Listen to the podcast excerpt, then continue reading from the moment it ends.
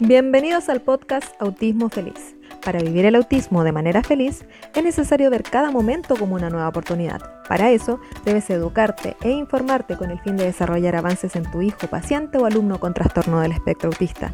Aquí aprenderás a potenciar y empoderar a las personas con autismo, logrando juntos fomentar una inclusión eficaz que garantice mejorar su calidad de vida y la de sus familias. En el podcast Autismo Feliz te ayudamos de dos formas. Primero, abordando las temáticas más importantes sobre el autismo y explicándolas de forma sencilla. Y segundo, te entregaremos tips y pasos a seguir para abordar con ideas prácticas todas las lecciones aprendidas.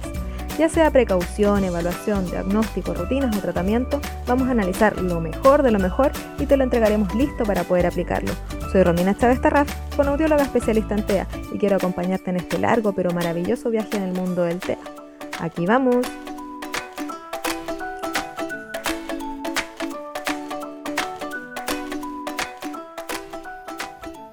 Hola, hola, hola, bienvenidos al episodio 7 del podcast de Autismo Feliz.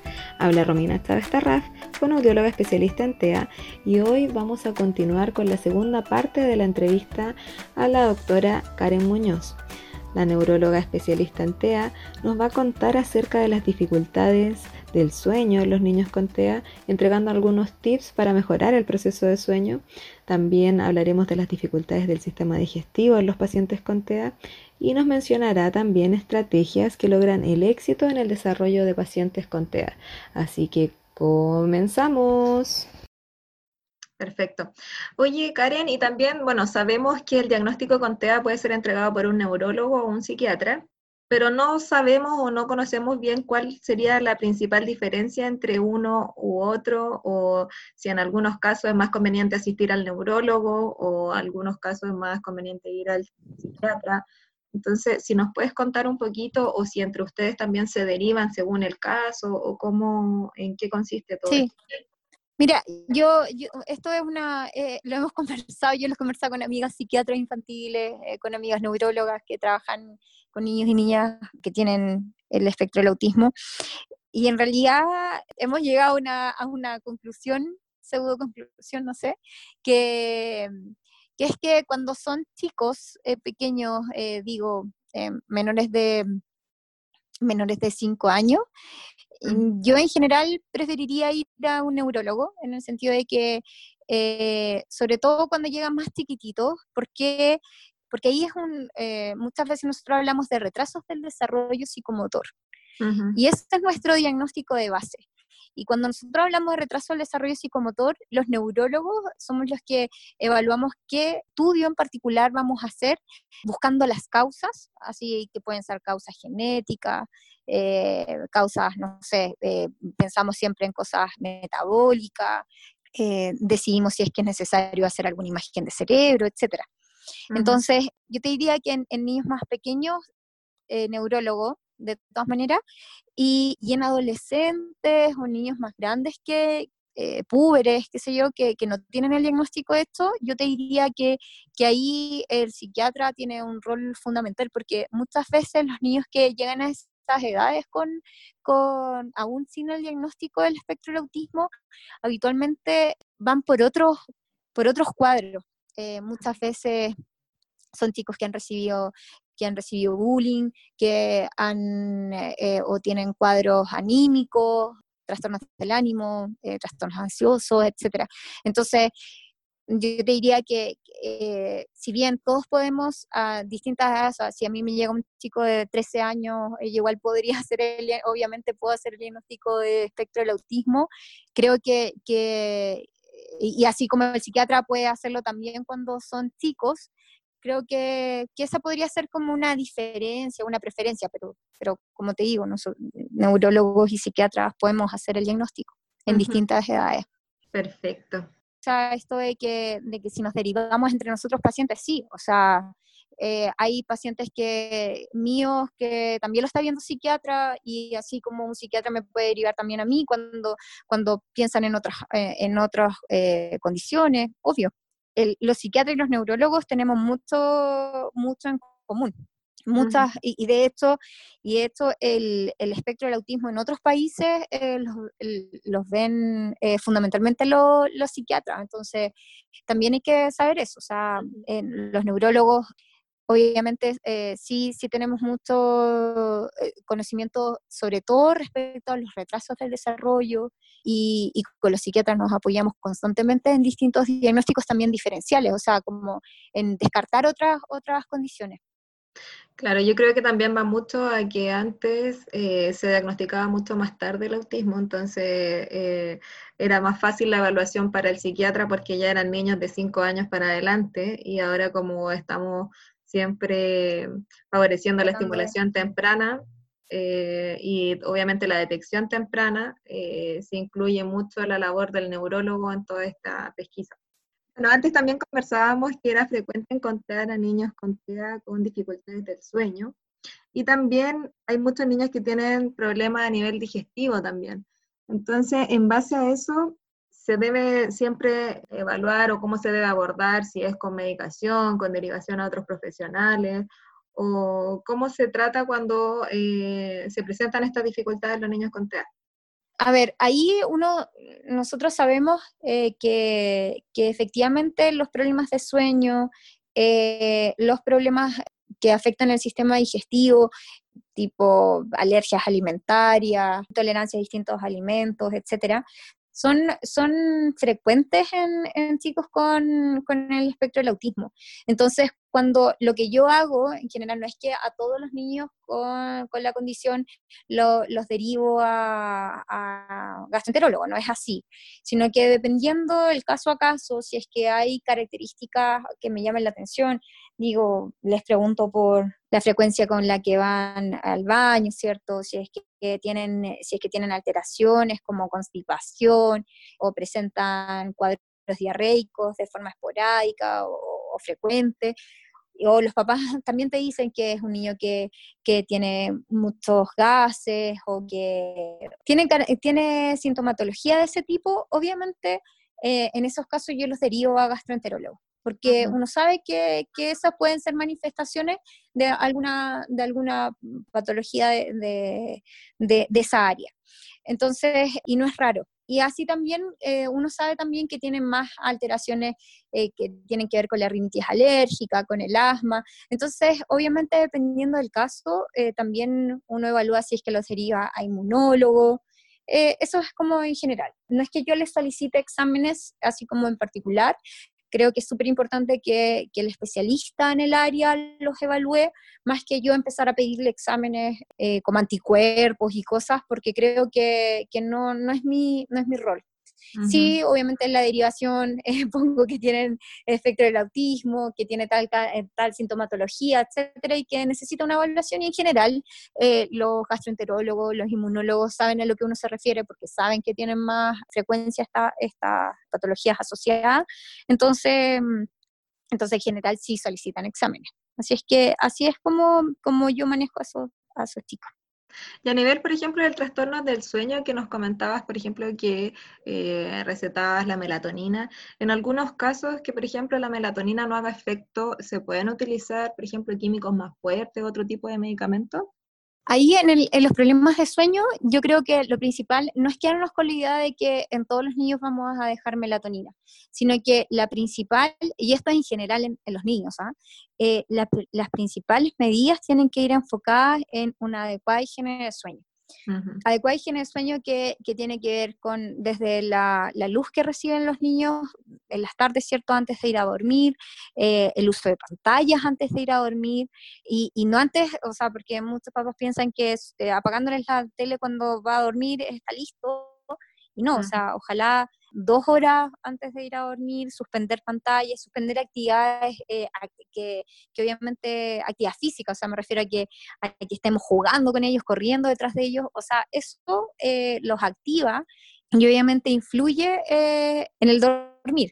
Por otra parte, si es que es muy importante hacer una rutina previo al sueño, que todos los días sea igual, como sabemos la importancia eh, que tiene la anticipación en, en los niños con, con, el espectro del autismo, eh, o sea, aquí es fundamental que ellos sepan que en tanto, en tanta hora más eh, él, va a ir a, o él, o ella van a ir a, a dormir, entonces que ellos sepan lo que va a ocurrir y que todos los días sea igual, de manera, o más o menos similar obviamente, de manera que, de manera que ocurran ciertas cosas y ellos digan, ah, su, cerebro obviamente, ah, es hora de dormir. ¿Se entiende? Entonces, esa preparación es súper, súper importante. La alimentación también, sobre todo después del mediodía, eh, evitar el consumo de chocolates, obviamente las bebidas, esos, eh, ojalá que, que, no, que no estén dentro de, de, de, las cosas que ellos, que ellos consumen. Todos esos alimentos que puedan aumentar nuestra activación.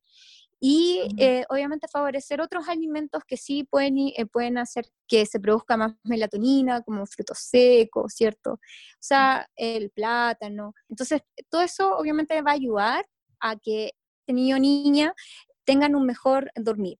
Si es que obviamente haciendo todas las medidas que yo le digo a los papás, hagamos todo esto al pie de la letra, es, difícil, es difícil, o sea, la, el instaurar eh, hábitos cuesta, cuesta si yo no lo tengo como, como y que, y que la, la, familia funcione en relación a estos hábitos también, porque porque finalmente si estamos, están todos viendo tele y todos están con sus aparatos electrónicos en la casa y el único que se tiene que ir a acostar y a dormir es, el, niño o niña de cinco años, o sea, como que, que, lata, ¿cierto? Claro. Eh, para, para cualquiera.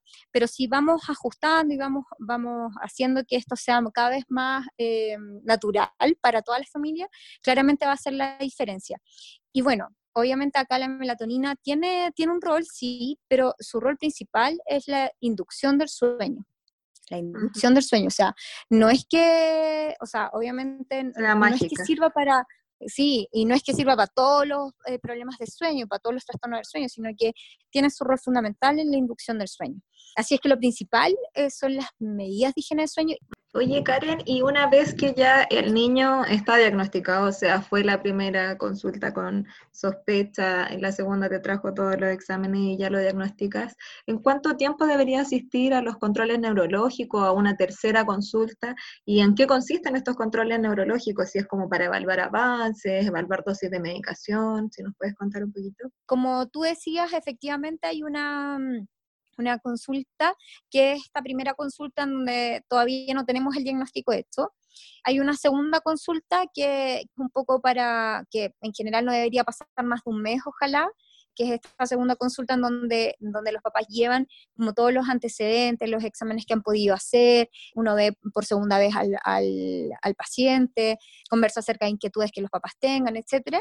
Y ahí en general uno puede dar como un diagnóstico un poco más claro, eh, obviamente dependiendo de si se han podido avanzar o no con, con los estudios que hemos solicitado.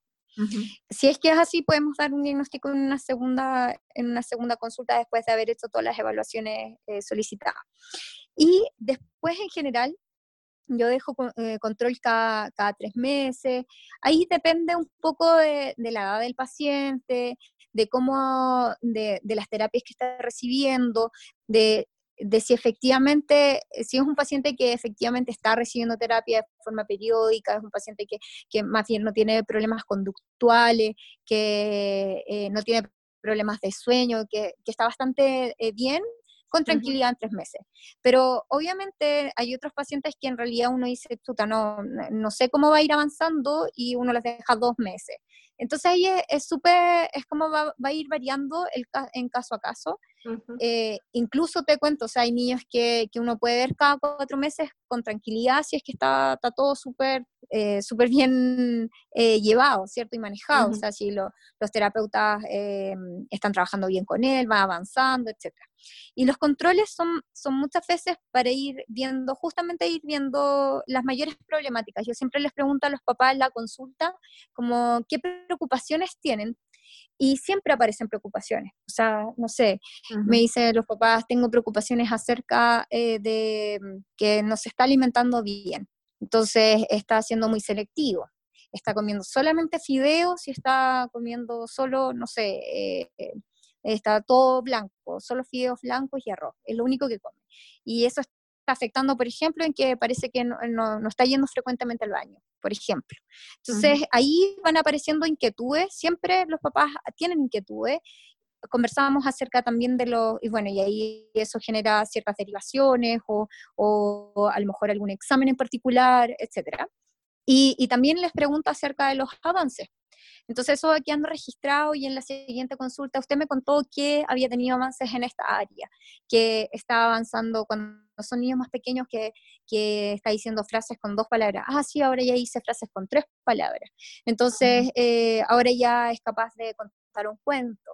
Entonces, obviamente íbamos notando los avances y también vamos notando si es que hay alguna, hay alguna regresión en algo que había logrado, que estaba súper bien y que, y que ahora ya no está o algo, incluso hay papás, eh, ay, no me acordaba de eso, entonces, te fijas, es como, es como para ir viendo las preocupaciones, que siempre hay preocupaciones, eh, y resolviendo dudas, porque también siempre van apareciendo dudas, hoy alguien me contó de esta terapia, autora, ¿qué opina usted?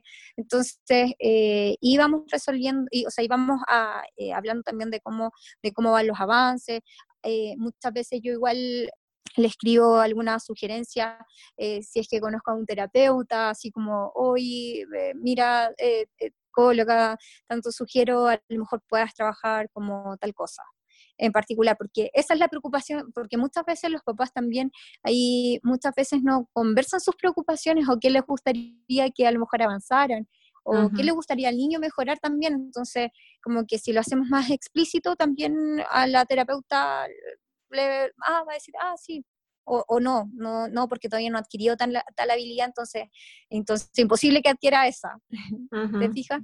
Perfecto. Entonces, eso es como más que todo. y, bueno, yo me he fijado que, que en otros lugares incluso eh, controlan cada seis meses. Eso eh, ahí es, eh, es variable. Bueno, muchas gracias Karen. Estoy segura que con todas tus explicaciones les va a quedar claro a todos el porqué de de todas las cosas que suceden en la consulta neurológica. Y para finalizar, me gustaría preguntarte si nos podrías contar de algún caso que hayas notado grandes avances y en tu experiencia, cuáles crees que fueron los factores que influyeron en esos avances. O sea, si es la terapia o la psicoeducación a padres, la medicación, la motivación, no sé si nos puedes contar. Mira, no, no, es que lo, no es que lo diga yo, sino que es algo que, que se demuestra en distintos estudios y todo, básicamente la, la terapia con una frecuencia adecuada, con un especialista que, que, esté bien formado en el área, claramente uno, uno ve avances. Y, y a su vez, si, o sea, y asimismo uno, si no, si ve un paciente y resulta que Chuta está recibiendo una, una sesión de media hora cada dos semanas, con, con, un profesional que no es especialista en el área, no se ven avances, o sea, es como que me ha pasado muchas veces que, que niños que están muy, muy estancados en, en, su, en su desarrollo y claro, uno va consultando y, y pregunta, chuta, ¿qué terapia está recibiendo? ¿Qué tipo de terapia? Y en realidad eh, tú ves los informes y se nota que, claro, que no hay, que, que, que, a lo mejor no es la terapia específica para, para niños y niñas con espectro del autismo, entonces se sabe que la terapia específica obviamente genera cambios y mientras más precoz, más precoz sea, mientras más oportuno sea el diagnóstico y mientras antes comencemos con la terapia, obviamente vemos muy buenos resultados. De hecho, me ha pasado con niños que son muy pequeñitos, que si bien no tienen el diagnóstico del espectro del autismo, sino que tienen retraso, ¿cierto?, eh, del desarrollo en, ciertos hitos eh, comunicativos o interacción social. Me ha pasado que efectivamente empiezan con terapia así como terapia full y, vemos cambios sorprendentes en, en, un par de meses. Entonces tú dices, chuta, eh, ¿cómo habrá evolucionado si es que no hubiese tenido terapia? No lo sabemos, claramente. no, no vamos a dejar un niño sin terapia pero, pero en la frecuencia de la terapia, eh, el que el especialista sea, el terapeuta sea especialista en el área, o sea, eso es lo fundamental. Y, y en eso yo a los papás soy súper clara y les digo que, que busquen, que, que, que vean.